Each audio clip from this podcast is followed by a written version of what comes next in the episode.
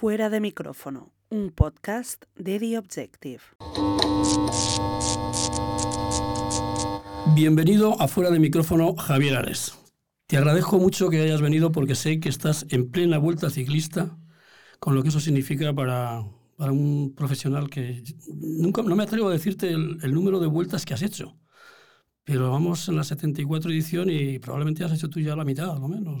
No cuéntame, cuéntame, porque esto es un dato que no lo tengo, no lo tengo amarrado. Yo, yo, también lo he dejado. O sea, recuerdo que la primera vuelta a España que seguí fue en unas etapas al final, fue en el año 78.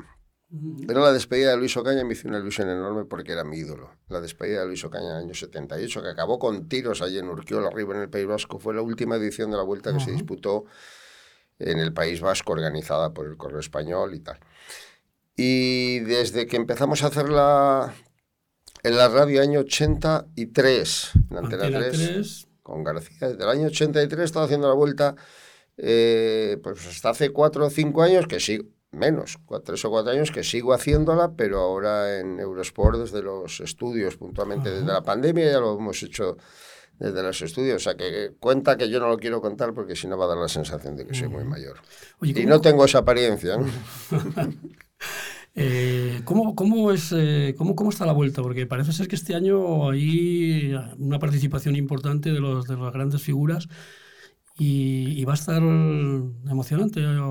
Sí, hombre, eh, estamos viviendo, yo la he catalogado como la edad de oro del ciclismo y es verdad, es verdad, porque han coincidido una serie de campeones que no es fácil que sean coetáneos, que coincidan en el tiempo, ¿no? Siempre ha habido uno, dos grandes estrellas o rivales, cuando los ha habido, porque en otros casos ha habido dictaduras de determinados corredores, ¿no? Pero es que ahora, entre los especialistas de clásicas y los de las grandes vueltas, pues yo creo que hay aproximadamente cinco o seis eh, corredores de un nivel tan alto como, como los más grandes campeones. los campeones fueron de uno en uno. Los Copy, los eh, Merckx, los Inó, los Indurain. Ahora hay tres o cuatro corredores de ese nivel con todo el respeto se ha dicho hacia la figura que yo venero de todos aquellos ídolos de tiempos pasados. Eh, entre los españoles hay algunos jóvenes que pueden darnos algunas alegrías. Entre los españoles tenemos a dos jóvenes de muchísimo nivel. Es muy difícil decir precisamente por esa competencia. Yo si fuera otro momento diría que no tengo ni la menor duda de que están muy cerca del número uno. Pero claro, es que ahora hay tres o cuatro o cinco corredores cerca del número uno. Y en el caso de Juan Ayuso, es el primero de los españoles, por referenciar al que tenemos en la vuelta, tiene 20, años. Y en el caso de Carlos Rodríguez, que ha terminado quinto en el Tour de Francia, tiene 22. O sea que estamos hablando de dos, de, de dos realidades, pero muy, muy precoces. En el caso de Ayuso fue tercero con 19 años el año pasado en la Vuelta a España. Esos son esas son cifras que no se han visto nunca. De hecho, si ganara la Vuelta este año, sería el corredor más joven en toda la historia en ganar la Vuelta a España. Y figura entre los favoritos, aunque es obvio que por la participación tan enorme que hay, es muy complicado. Con que esté con ellos, como lo hemos visto ya al principio, ya es significativo. Está ahí, ¿no? lógicamente, bueno, creo que en casi todos los deportes eh, ocurre eso, ¿no? Cuando hay un español que tiene posibilidades de ganar una prueba en una modalidad deportiva, puede ser ciclismo, puede ser cualquier otro, la audiencia crece. Yo no sé si, si eso tú también lo, lo percibes como, Ahora con, la, llegada de nuevos valores o... No es que lo perciba. Había unos años atrás que, estábamos un poco... Claro, porque todo es cíclico y hay valles, ¿no? Y después de una época gloriosa y de una etapa fabulosa llegamos a ganar cinco años seguidos el Tour de Francia, pero no con Indurain. Luego, ¿eh? Con Sastre, con Contador, con Pereiro. Cinco años seguidos. al caviar nos acostumbramos a dormir muy fácilmente, pero luego comer caviar todos los días incluso indigesta. Es bueno que haya ciclos, que se genere una nueva expectación, un nuevo interés como el que está ocurriendo ahora, ¿no? Pero además de, sí, las audiencias están hablando de una mejora ostensible, pero es que eh, sobre todo y fundamentalmente gracias a las televisiones, gracias en este caso a Eurosport, que transmite también prácticamente toda la temporada ciclista, lo que estamos consiguiendo es que la atención bueno, lo que estamos consiguiendo, lo que está consiguiendo el ciclismo, nosotros somos testigos, es que la atención vaya mucho más allá, es decir, que no se circunscriba exclusivamente a un Tour de Francia o una vuelta porque hay un español ahí ganando cerca de ganar, ¿no? Hay una atención de un calendario de nueve meses y en esos nueve meses hay grandes clásicas donde aparecen eh, eh, actores importantísimos, estelares, los Van der Poel, los Van Aert, los Evenepoel y compañía, y luego están las grandes vueltas. y se ha experimentado una mejoría muy notable de interés, de audiencia y de seguimiento en todo el calendario. Ya no se habla solo de Tour y de Vuelta a España o de Giro de Italia. Ahora se habla del Campeonato del Mundo, ahora se habla de la Paris-Roubaix, ahora se habla del Tour de Flandes, de la Milán-San Remo, de las grandes clásicas. En una palabra, yo creo ha crecido no en cantidad, también en calidad el seguimiento del ciclismo. Eh, ¿Se le da la importancia que se merece en la información deportiva? Porque parece que todo lo capitaliza el, el fútbol, eh, el ciclismo, salvo bueno, las tres grandes pruebas, yo creo que sí se, se cubren con. A ver, eh, aquí estamos en un círculo vicioso. O sea, al final los medios que los medios intentan vender, están para vender, estamos para vender, ¿no? Y hay un consumidor ahí que adora el fútbol por los hilos de los hilos amén, porque no va a cambiar y el fútbol, el fútbol opaca cualquier otro movimiento, ¿no? Pero no es óbice, toda la vida ha sido así. O sea, estamos, entre comillas, obligados a convivir con las, con las estrellas. Es tremendo que haya una pelea eh, al, hacer la portada de un periódico por ver si ayer ha ganado un español en la Vuelta Lista de España o por ver si a Rodrigo le duele el dedo del pie izquierdo, ¿no? Bueno, pero es así, al final eh, no, no se puede transformar eso en crítica, hay que analizarlo y entenderlo. El fútbol mueve cientos de miles, millones de seguidores, digamos. Pero el ciclismo lo que ha conseguido, más allá del aspecto puramente local, que eso depende siempre en efecto de las figuras que tenga cada país, es llegar a cifras escandalosas porque también es un deporte que ha conseguido precisamente por los canales televisivos, etcétera, eh, ser mucho más global. O sea, el año pasado han seguido 22 millones de personas un acontecimiento deportivo de este tipo. ¿Por qué? Porque se ve en el mundo entero, porque se ve en 190 países. Ahora las grandes ligas del fútbol también se ven en todos los países, pero ojo, ahí hay que competir. Y el fútbol, por ejemplo, en estos momentos la Liga de Fútbol Profesional es absolutamente incapaz de competir con una gran liga como la Premier. Entonces, esa pelea que tienen en, el fútbol no la van a tener en el ciclismo. Aquí no hay que competir, aquí hay las carreras y el seguidor y el aficionado las siguen, ¿no? Pero, pero bueno, eh, siempre ha sido así, repito, hay que convivir y lo más importante de todo desde mi punto de vista es precisamente que no tenga que depender la atención del espectador del evento concreto o del protagonismo de un ciclista local, nuestro, patrio, propio, ¿no? Sino que al final estemos asistiendo a un interés por ese deporte que crezca, ¿no? La afición además eh, entre los chavales, ¿no? Porque es, Obviamente. que practiquen también el deporte, ¿no? Que empiecen a ser...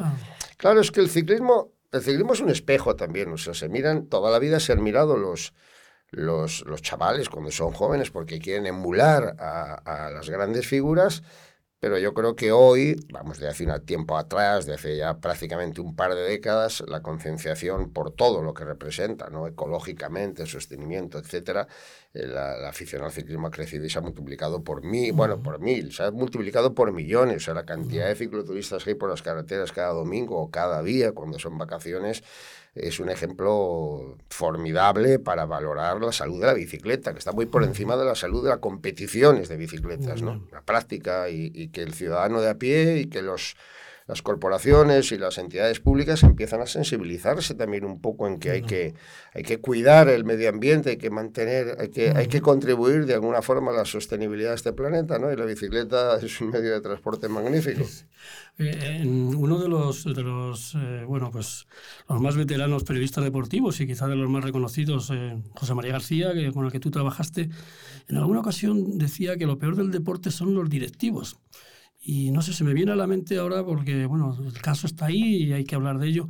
El caso de Luis Rubiales, ¿no? O sea, tenemos unos dirigentes quizá que no nos merecemos cuando el, hay grandes deportistas y el deporte español está al más alto nivel. No, sé si quieres hacer una reflexión sobre... Es verdad, es rigurosamente cierto. Bueno, hay una explicación palmaria elemental. la mayoría de los directivos como les pasa a la mayoría de los políticos, vienen a servirse de. Entonces, claro, no es tan fácil que tengas ahí ni nivel ni, ni, ni responsabilidad siquiera, ¿no?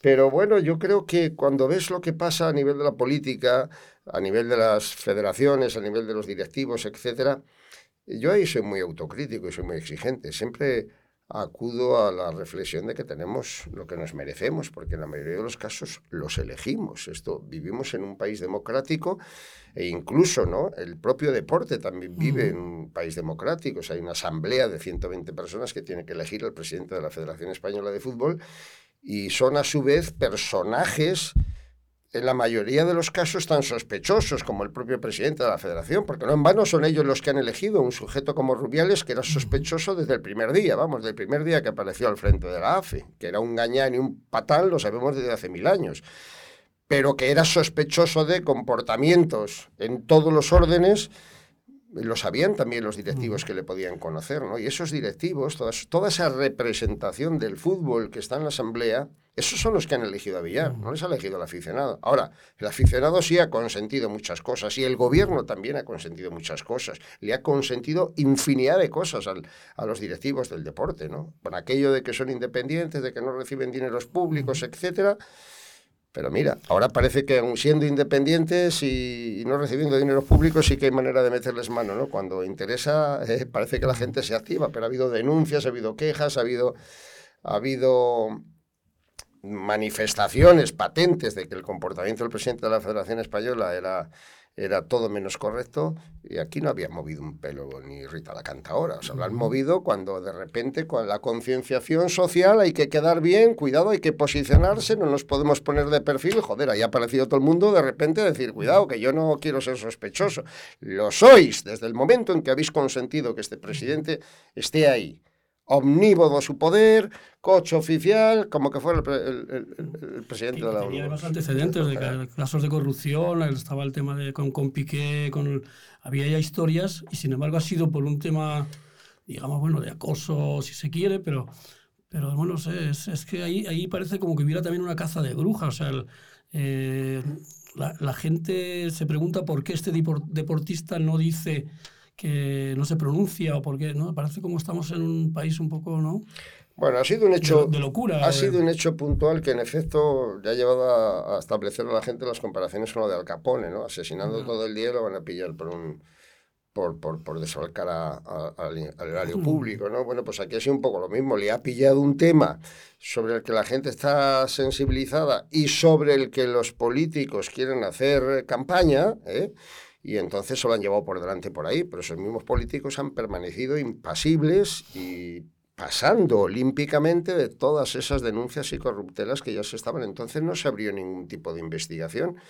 Esa por eso digo que tenemos lo que queremos, o sea, lo, lo, que nos merecemos. O sea, al final, en un país democrático, cada uno depositamos nuestro voto para elegir a nuestro representante, que es a su vez el que va a consentir o no las actitudes y los comportamientos de este tipo de gente, de gentuza en algunos casos, porque hay mucha gentuza en la dirección deportiva de este país. Lo ha habido toda la vida y lo seguirá habiendo, vamos.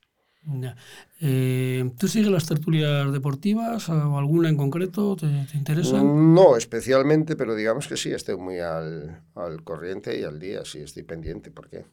No, pregunto porque cada vez hay más tertulias deportivas, al igual que tuvieron también en su momento y las siguen, se siguen haciendo las tertulias políticas.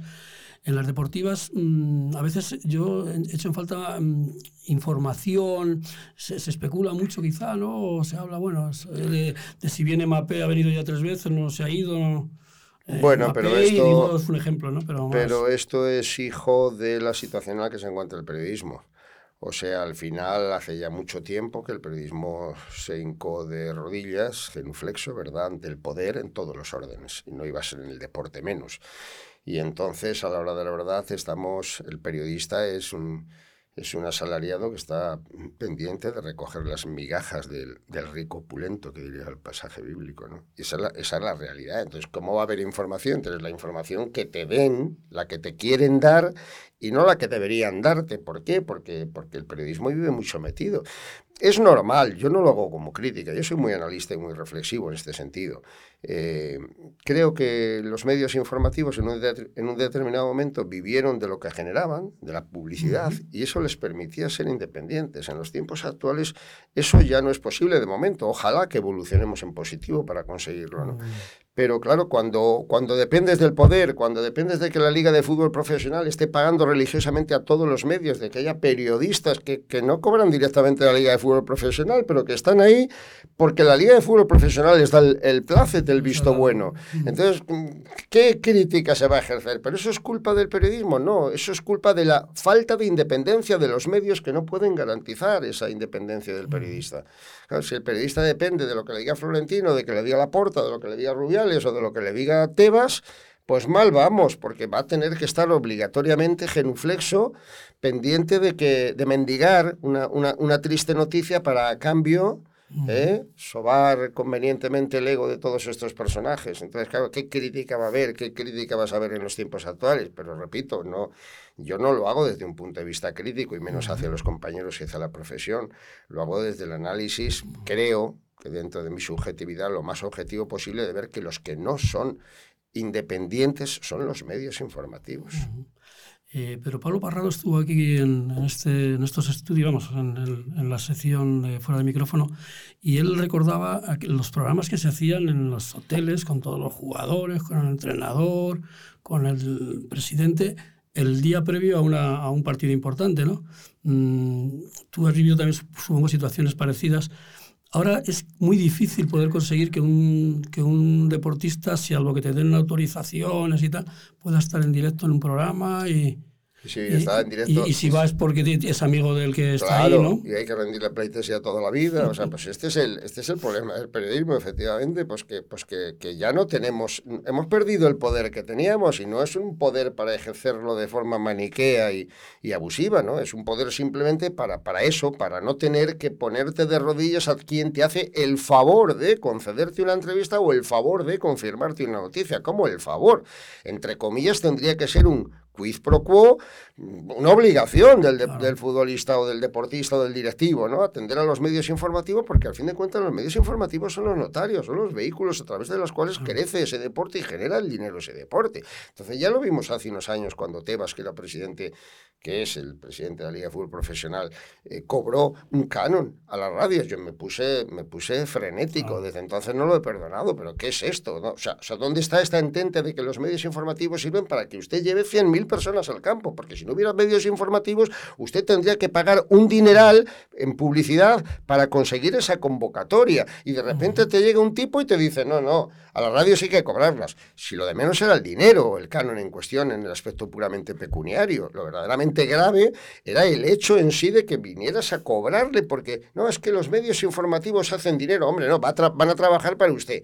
Y al final es un poco lo que estamos haciendo. Estamos trabajando para ellos a cambio de nada. A cambio de nada, porque no te dan una noticia, porque un presidente como Florentino elige una intervención donde le apetezca y cuando le apetezca no se te ocurra criticarlo ni a él, ni a la porta, ni a los de los reinos de taifas de cualquier provincia, de cualquier club, porque entonces ya estás automáticamente vetado, ¿no? Yo creo que hemos entrado en un juego en el que el, periodismo se bajó los pantalones en su día. Repito, se los bajó porque, porque los medios no ejercieron ese poder. ¿Por qué? Porque el accionariado de los medios muchas veces son los mismos. Entonces estamos en un círculo vicioso.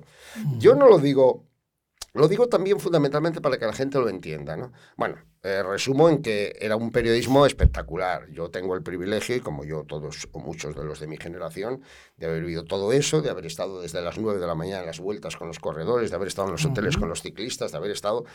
Es que recuerdo infinidad de veces haber estado en una habitación... metías en la habitación... En una habitación a la una de la noche que te decía Fernando Martín que pa' descanse, o hizo Bizarreta, o, Javier, o quien fuese, te decía, pero bueno, que, que son las menos 10 y no nos ha dado paso.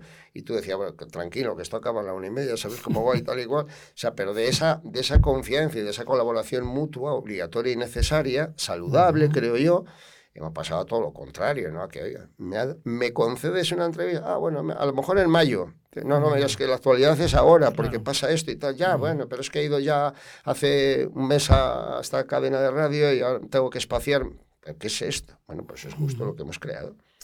Florentino tiene tanto poder como se dice, o sea, tanto poder hasta el extremo de, poder quitar o poner a un director de un periódico. ¿Y lo dudas o qué? No pregunto, pero. pero Florentino hay muchísimos otros. O sea, la Florentino ya. Mira, a mí hace años el difunto Lorenzo Sanz me dijo en una entrevista públicamente, bueno, es algo que sabemos todos y por, por, por, la, por cuya herida ha respirado todo el mundo ser presidente del Real Madrid es infinitamente más importante que ser presidente del gobierno. Tienes mucho más acceso, tienes mucha más influencia, tienes mucho más poder. Si eso era Lorenzo Sanz, imagínate Florentino Pérez, que además de ser presidente del Real Madrid es el rey Midas de, del orbe, ¿no? Pues al final estamos en una situación en la que si es que yo lo entiendo, o sea, es que, no, es que no me atrevo ni a censurarlo, o sea, tengo este poder enorme, omnímodo, terrenal, de momento terrenal solo, no es un ser superior a pesar de lo que dijera Butragueño. Y resulta que mm, me viene aquí un chisgarabís de periodista a criticarme, pues lo que hago yo, pues levanto el periódico, no te contaría la cantidad de periodistas a los que se ha cepillado y se ha llevado por delante Florentino Pérez porque la lista es interminable. No. Pero vamos, ponemos el foco en Florentino Pérez porque es la referencia fundamental, ¿no? Y el hombre más importante del fútbol. La Porta lo, tiene más difícil, ¿no? La Porta lo tiene un poco más complicado, pero también, también los medios de Barcelona tienen que ir a mendigar la noticia y la última hora, a ver si vendemos a Ansu, a ver si viene Joao Félix, a ver si no sé qué, por los temas de actualidad, ¿no?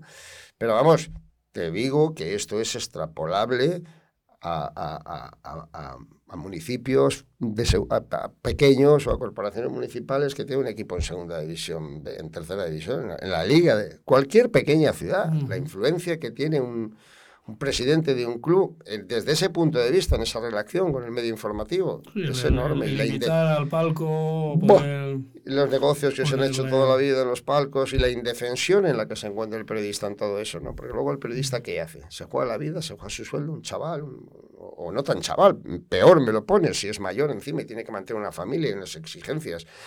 ¿Qué hace? Eh, se convierte en un héroe, en un Quijote, no, no, ya me voy a enfrentar, pues yo voy con la verdad por delante y vas a durar una semana. O sea que desde aquí mi aplauso a todos los que tienen o bien que tragar y no digamos ya a los que son capaces de intentar, que no lo consiguen nunca, enarbolar la bandera de la información libre e independiente. Qué bien suena eso, ¿verdad? Eso ha quedado muy bien. Oye, Javier, mm, te iba a, proponer, eh, una, te voy a dar una serie de nombres eh, del, del mundo del deporte del, periodismo deportivo para que tú opines o, hagas un pequeño retrato de cada uno de ellos. Vamos a empezar, si quieres, por, por los más antiguos. Vicente Marco, ¿no? ¿Te parece bonito que me pongas en este brete de...? No, no, si puedes hablar también, Estoy encantado, porque tengo, siempre he tenido muy buenas relaciones en el Por ejemplo, Vicente Marco. Pues un pionero, fue, un pionero, con el que yo empecé, años 70. Eh, Joder, lo que ha llovido, Dios mío, medio siglo. Años 70 en Carrusel Deportivo, que fue el programa referencial de la radio, ¿no? Fue el fue el origen de todo lo que ha sido la radio en vivo y en directo, el carrusel. Y aquel carrusel se hacía con unos méritos muy limitados y Vicente Marco, además de ser un gran, un, gran locutor, un gran periodista, fue, fue un adelantado para poner en marcha esa historia y además era un ser entrañable y maravilloso. José María García. José María García ha sido el gran innovador y ha sido el hombre, el, el único periodista que de verdad ha tenido un enorme poder en, el, en, el, en la sociedad española durante todos los años que estuvo. Eh, un trabajador infatigable, un hombre que vivió exclusivamente para, para su profesión, un enfermo, porque entre la profesión y la vanidad, como a todos, ¿eh? que la vanidad es, eh, es, la fuerza que mueve el mundo, no nos engañemos. ¿eh? Mucho más, que la, mucho más que la codicia. La vanidad es la fuerza que mueve el mundo. Pues era capaz de entregar toda su vida a su quehacer, ¿no? Con sus luces y con sus sombras, pero bueno, propias del periodismo que hacía también, ¿no? Porque era ese periodismo precisamente, claro, es que mucha gente de vez en cuando le, le va a criticar infinidad de cosas, eh, y yo el primero, ¿eh? que para eso estuve más de 20 años trabajando con él.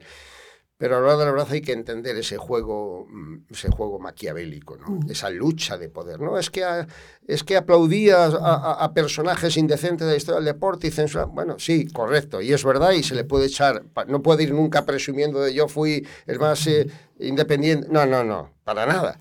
Pero eran momentos en los que él sí tenía ese poder que hoy estamos reclamando del periodismo. Y conseguir el poder no es fácil. No se puede conseguir el poder siendo siendo la madre Teresa de Calcuta. Juan Manuel Gozalo, que era un hombre... Que para descanse. Pues, eh, tablero deportivo... Pues fue siempre un buen periodista, un buen trabajador y, a mí me resultaba muy entrañable porque tuve mucha... Seguía, seguía también el, ciclismo. También siguió el ciclismo, también siguió el ciclismo, sí.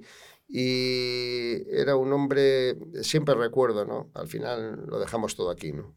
lo dejamos todo para el recuerdo, pero su gran obsesión era siempre contar los campeonatos del mundo. Por eso a mí me da de vez en cuando repelús decir, no, déjalo, déjalo. Si lo que has hecho, ya lo has hecho. Si ahora ya no hay que presumir porque ya no te vale para nada, ¿no? pero los, los, los, Juegos Olímpicos en los que había estado, los mundiales que había estado, las, las, las vueltas o lo que fuese, ¿no? con todos los eventos deportivos. Ha sido un notario importante de la actualidad porque además dirigió tantísimos años Radio Gaceta de los Deportes en Radio Nacional que, que yo creo que ese ha sido un poco el programa más referencial dentro de otros con más audiencia, con más interés, pero el programa que más ha atendido en general el deporte a nivel fundamentalmente informativo ha sido él. Así que bien podría presumir de ser el, el gran notario de esta época del deporte. ¿no? Eh, de los que están ahora en, en, activo y tal, eh, Paco González, ¿cómo, cómo sí, ¿qué, te parece? Pues eh, me parece que casi siempre sabe estar. Eso es muy difícil. Lleva muchísimos años en la profesión y además de que es un buen periodista, porque le tengo como tal y he trabajado con él. Me hubiera gustado trabajar incluso más con él, ¿no? En la época de la, en la segunda etapa de la cadena SER. Pero estar ahí muchísimos años, mantener la audiencia tan alto nivel, eh, mantener, que creo que es importantísimo, el, el, gran ambiente que ha mantenido siempre con su gente, en sus equipos, eh, merece, además de su capacidad periodística, merece una atención en lo personal. Y eh, repito que es muy difícil estar muchos años, lo voy a decir con una frase, sabiendo estar. No se ha metido en demasiados charcos ni ha acudido a demasiadas peleas, pero ha sabido estar casi siempre. Hay, hay, un profesional que yo lo recuerdo de los años que yo escribía sobre temas de, de televisión eh, que sí, que era, era, el que narraba, parece que lo tenemos en la memoria todos, el, el, narrador de José Ángel de la Casa, ¿no? Que yo no sé si tú ya también coincidiste con él, pero hablando de narradores, mm, si tuvieras que hacer un ranking, ¿en qué puesto estaría José Ángel? Esto como todo en la vida, no se pueden establecer comparaciones ni hacer rankings de épocas tan diferentes. Entonces el modelo de, me acuerdo de Fernández Abajo antes de José Ángel de la Casa o de o de Pujal en Barcelona, Joaquín María Pujal, que transmitía en catalán, eh, era, otro, era otra forma de locutar, era otra, una forma en la que intentabas no agredir demasiado al espectador. Yo recuerdo a José Ángel de la Casa prácticamente diciendo los nombres y obviando lo que el espectador está viendo que, sería en teoría como debería de hacerse una retransmisión televisiva, ¿no? Pero claro, después, ¿qué pasa? con el tiempo eh, la, la, locución de la televisión era insuficiente porque resulta que las radios estaban con un par de comentaristas, con ajetreo, con debates, etcétera, y no se limitaban exclusivamente a que un señor te contara quién llevaba la pelota. Eso ha devenido en un mix en el que en la televisión también intentan darle toda la movida, la emoción de la radio, que sería innecesaria, con comentaristas, etcétera, ¿no? Y bueno, a mí hay mucha gente muy buena, porque voy a establecer comparaciones. Igual que hablaba antes de lo de Paco González, podría hablar ahora de, de, de Carlos Martínez en la televisión. Me parece que. Eh, Gaspar Rossetti también era un. Por lo menos. Sí. Tenía, tenía un estilo propio, ¿no? Una, una manera de. Gaspar Rossetti era un muy buen narrador. Era un muy buen narrador.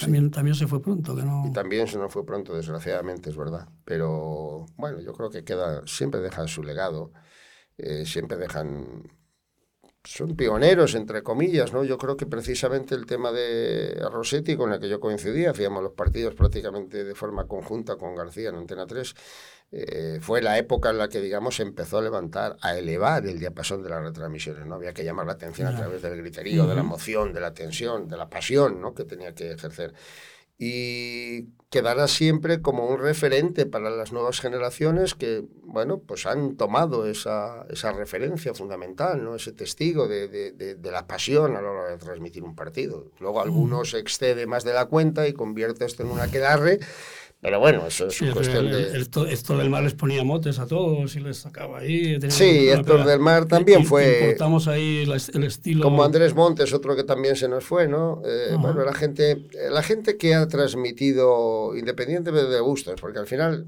que estamos hablando de gustos, a cada uno le gusta una cosa, y hay gente a la que le molesta, otro que dice, es que yo me duermo escuchando a este señor. Pues, pues al final no hay un, una, un modelo ¿no? Eh, único, ni muchísimo menos, todo lo contrario pero yo creo que todos los que han aportado su personalidad a las retransmisiones quedarán, quedarán y quedan y se les va a recordar toda la vida. Se le va a recordar a la gente por su personalidad y no por su no por los decibelios, ¿no? como Javier Ares por el ciclismo, supongo, porque al final. Y mira que hecho muchas cosas, porque bueno, estaba ahora repasando y claro, yo te, yo te recuerdo de, de, director de deporte de Antena 3, de director y presentador de Radio Estadio durante muchos años en Onda Cero, pero bueno, todo el mundo tiene un... ¿no? Yo venía con un bagaje que me hace gracia porque a mí es el que más me hace ilusión, pero sobre todo porque fundamentalmente fue, fue, la, fue la base de, de, la trayectoria que haya podido tener luego, ¿no? Yo estuve 20 años en Valladolid haciendo un programa de radio diario a las 3 de la tarde, 10 años en la cadena SER y 10 en Antena 3. Y eso también forja. Yo lo recuerdo con enorme cariño porque, porque era muy agradable, sinceramente. Y el ambiente profesional también era muy agradable, era muy ingenuo. Y todo eso, pues, son 20 años de formación. Luego vienes y que si la tele, que si la radio, que si el fútbol. No, a mí se me identifica mucho con el ciclismo y será que, que, que, es donde lo he hecho mejor, pero yo la verdad es que he estado toda la vida haciendo programas de radio, ya digo, esos 20 años iniciales, y luego he transmitido, yo creo que bastantes más partidos que, que, carreras ciclistas, pero bueno, he hecho, he hecho un poco de todo y baloncesto y lo que me ha tocado, porque por eso lo decía, ¿no? Los que nos hemos formado en las radios locales y hemos estado 20 años haciendo partidos y haciendo programas, teníamos ese, ese bagaje, digamos, ¿no? Bueno, me imagino que algo, algo sí echarás de menos, ¿no? El, tema de la radio, porque aunque sigas haciendo tus cosas y tus... Eh, la radio para ti es como, ¿no? No, no, no, no lo creas. No, no, no. Yo de menos no he hecho ni los 18 años. En esta vida hay que mirar hacia adelante siempre. ¿no? Yo no he hecho nada de menos. O sea, recuerdo con muchísimo cariño las cosas, pero es que si hemos llegado así aquí ha sido gracias a todos esos pasos que hemos dado. ¿no? Entonces no hay que echarlos de menos, hay que, hay que valorarlos en la justa medida. Yo me he sentido siempre periodista. Es más, diría que me he sentido antes que nada un hombre lleno de curiosidad y con el que ese es un poco el objetivo y con el, y con el objetivo siempre de contarlo a los demás. Puede ser un petit comité familiar o, de amigos o puede ser una audiencia millonaria, me da igual. El vehículo, el que valga. A mí me ha gustado siempre mucho escribir, más que hablar. Y me sigue gustando mucho escribir más que hablar. También he trabajado en los periódicos, pero menos. Incluso he trabajado o escrito en los periódicos fuera de... He hecho muchas cosas fuera del deporte, también es lo que tienen las radios locales, ¿no?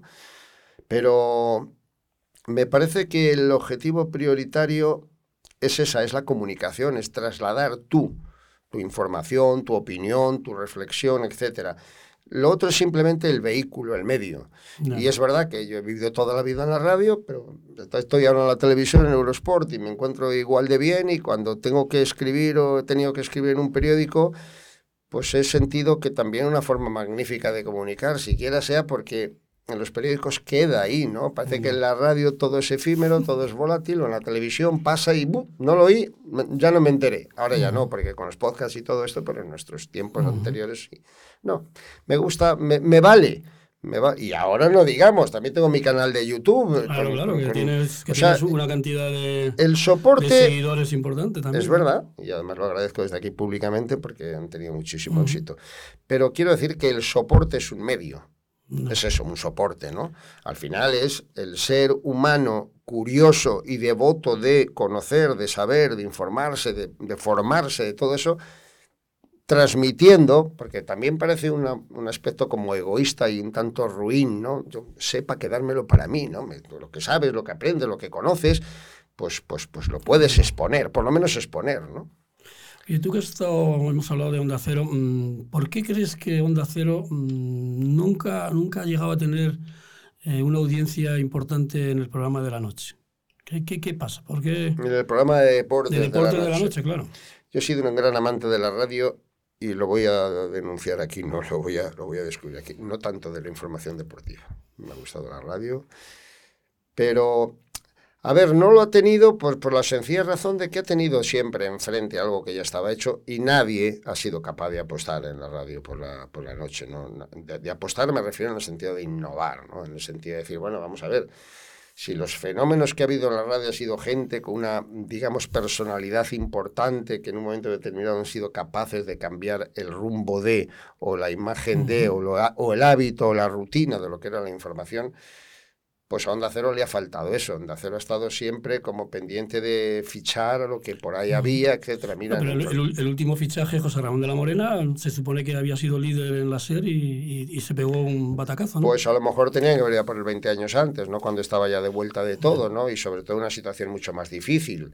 Eh, yo creo que después... Y sobre todo, yo creo que es muy importante valorar el nivel. Por eso digo que se trata posiblemente, y animo en este sentido, no voy a decir algo tan pretencioso como de descubrir talentos, pero sí intentar buscar quién es capaz por su personalidad de ofrecerme una alternativa diferente. De la Morena lo hizo en su momento.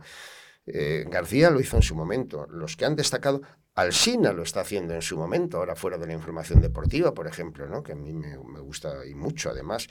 Pero claro, eso son apuestas que hay que llevar a cabo. Tú lo que no puedes hacer es ir a buscar un modelo que ya está ahí, que ya ha triunfado y que está en línea descendente. Le pasó, con todo el respeto y el cariño se ha dicho, a García, exactamente igual en la parte final.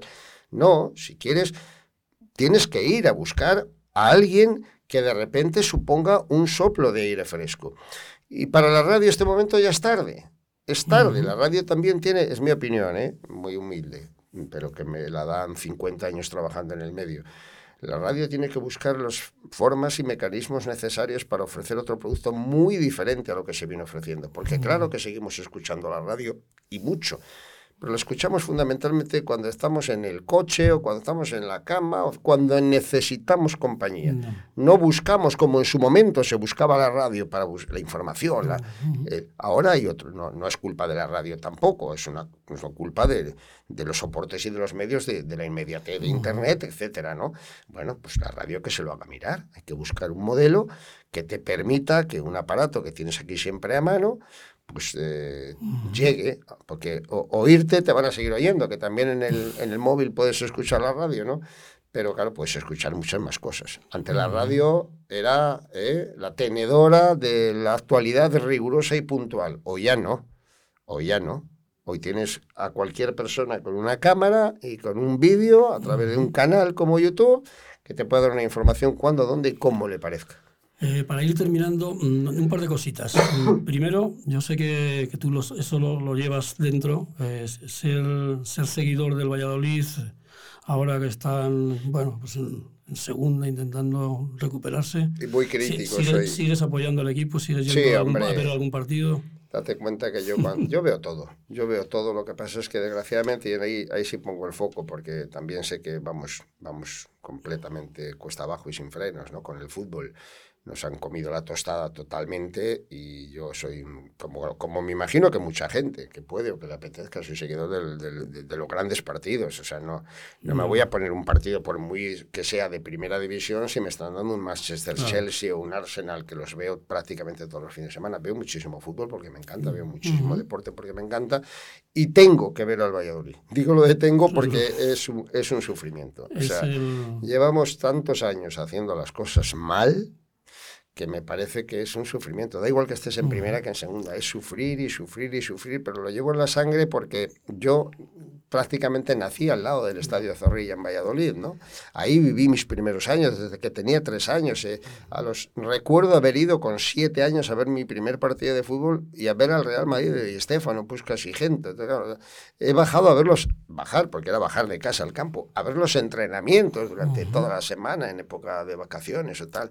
Lo llevas dentro, pero bueno, espero que, espero que vayan mejorando. Eh, finalmente, mm, yo creo que mm, si tú tuvieras que, que volver a empezar, ¿cambiarías mucho todo esto que todo este recorrido deportivo, profesional o No movería No te lo- ni una línea. Porque si de algo estoy orgulloso es de haber sido consecuente. Yo todos los pasos que he dado, muchos pasos. Bueno, como todo, 50 años de profesión, das muchos pasos, ¿no? He estado en muchos medios, etcétera. Bueno, no en tantos, en 50 años, ¿eh? Lo que no es tan fácil a lo mejor es dar 50 años, pero bueno. Pero todas las decisiones que he tomado las he tomado desde la convicción de que era lo que me apetecía hacer. Otra serie de circunstancias externas que podían influir de cualquier tipo, económicas, familiares, sociales, etcétera. Claro que las he- pero no me han pesado tanto como mi convicción de que quería hacer eso y en este momento, ¿no? Y entonces cuando haces eso en la vida, ¿por qué vas a cambiar? Primero, me ha ido todo muy bien, no me ha faltado nunca trabajo, he tenido una suerte infinita, yo soy la persona con más suerte en la vida en el aspecto profesional. Y entonces como sería grosero por mi parte a decir de repente que hubiera cambiado esto, hubiera cambiado lo otro, no, no. todos los pasos que di ahora, ahora, ahora la pregunta difícil o aparentemente difícil que es quién va a ganar la vuelta ciclista? ¿La mojate? Luego, cuando Pero- luego, luego yo no te voy a llamar Vamos a para decir, apostar, vamos a, vamos a apostar algo, ¿o ¿qué? Sí, bueno, vamos a apostarnos. Odio pronunciarme, odio pronunciarme en este sentido, Bueno, recordando, pues da- dame dos favoritos. recordando siempre aquello de que eres, dos. eres dueño de tus silencios y víctima de tus palabras, ¿no? No, porque me parece además, hombre, yo puedo decir eh, a quién veo yo mejor. Pero este es un deporte muy... Bueno, en el fútbol le pasa lo mismo. Puedes ver mejor a uno y de repente tres tiros al palo y el otro te mete un gol en un contraataque y dices, joder, te equivocaste. Pues no, mira, yo pues, lo único que puedo decir es quién es superior, quién va a jugar mejor, en teoría tal. Pero lo que va a pasar del partido, pues en el ciclismo ahora mismo hay dos grandes favoritos, que son Vingegaard y Roglic, porque son los dos, los dos corredores que están además en el mismo equipo y los, Ya. yo creo que los mejores de los que están aquí. Pero está Benepul enfrente y están los dos españoles y le tengo mucha fe a los dos españoles. Muy bien, Javier. Oye, pues eh, ha sido un placer y encantado de, de tenerte aquí con nosotros en, en Fuera de Micrófono. Muy bien, pues el placer es mío, aquí seguiremos. Dentro de Claro. 50 años hacemos otra, ¿vale? Por ¿Tú supuesto. vas a aguantar o no? Yo lo tengo un poco más complicado. Pues lo Tú te- yo te veo que tú estás más físico. intentaremos.